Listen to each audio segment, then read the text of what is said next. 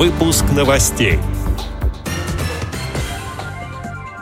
Бойцы специальной военной операции ответили на письмо слабовидящего ребенка из Краснодара. Завершился второй этап образовательного физкультурно-оздоровительного марафона в нашей дружбе и единстве «Сила». Теперь об этом подробнее. В студии Антон Адишев. Здравствуйте. Здравствуйте.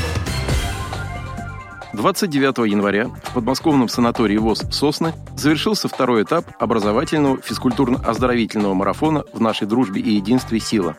Он был организован Центром паралимпийского спорта и культурно-спортивным реабилитационным комплексом ВОЗ при поддержке Фонда президентских грантов. Данный социальный проект реализуется в три этапа и проводится для инвалидов по зрению, жителей Донецкой и Луганской народных республик, Херсонской и Запорожской областей. Цель проекта – создание наилучших условий для сохранения и восстановления здоровья инвалидов по зрению из новообразованных субъектов Российской Федерации путем комплексных реабилитационных и образовательных мероприятий. Качестве почетного гостя торжественную церемонию закрытия марафона посетил президент Всероссийского общества слепых Владимир Сипкин.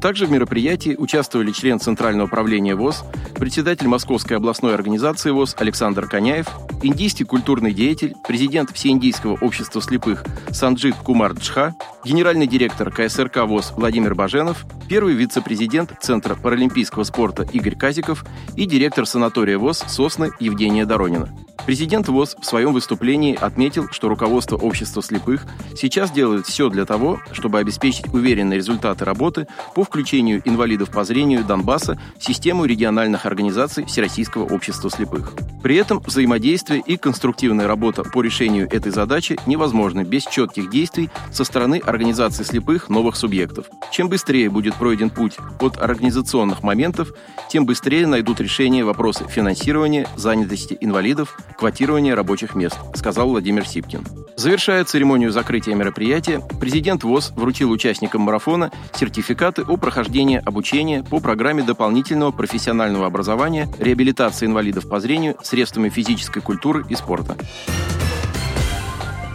В Краснодаре слабовидящий мальчик получил ответ на свое письмо и подарок бойцам, находящимся в зоне специальной военной операции.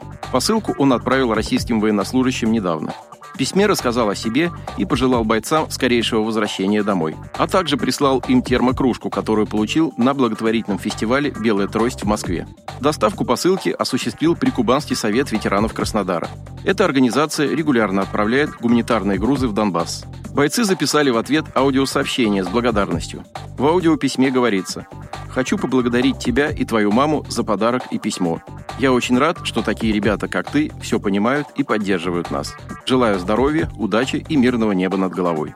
Послание юному краснодарцу принес председатель Совета ветеранов Александр Ряхин. Также ветераны поощрили мальчика за неравнодушие и передали ему небольшой подарок.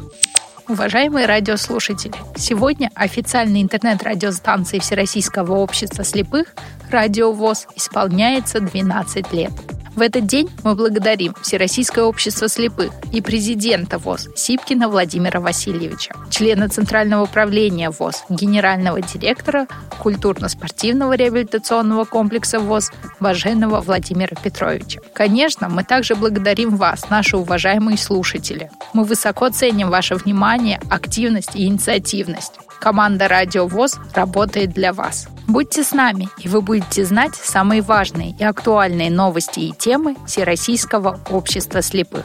С уважением, главный редактор интернет-радиостанции Всероссийского общества слепых «Радио ВОЗ» Сухарькова Марина. Отдел новостей «Радио ВОЗ» приглашает к сотрудничеству региональной организации. Наш адрес – новости собака радиовоз.ру. О новостях вам рассказал Антон Агишев. До встречи на «Радио ВОЗ».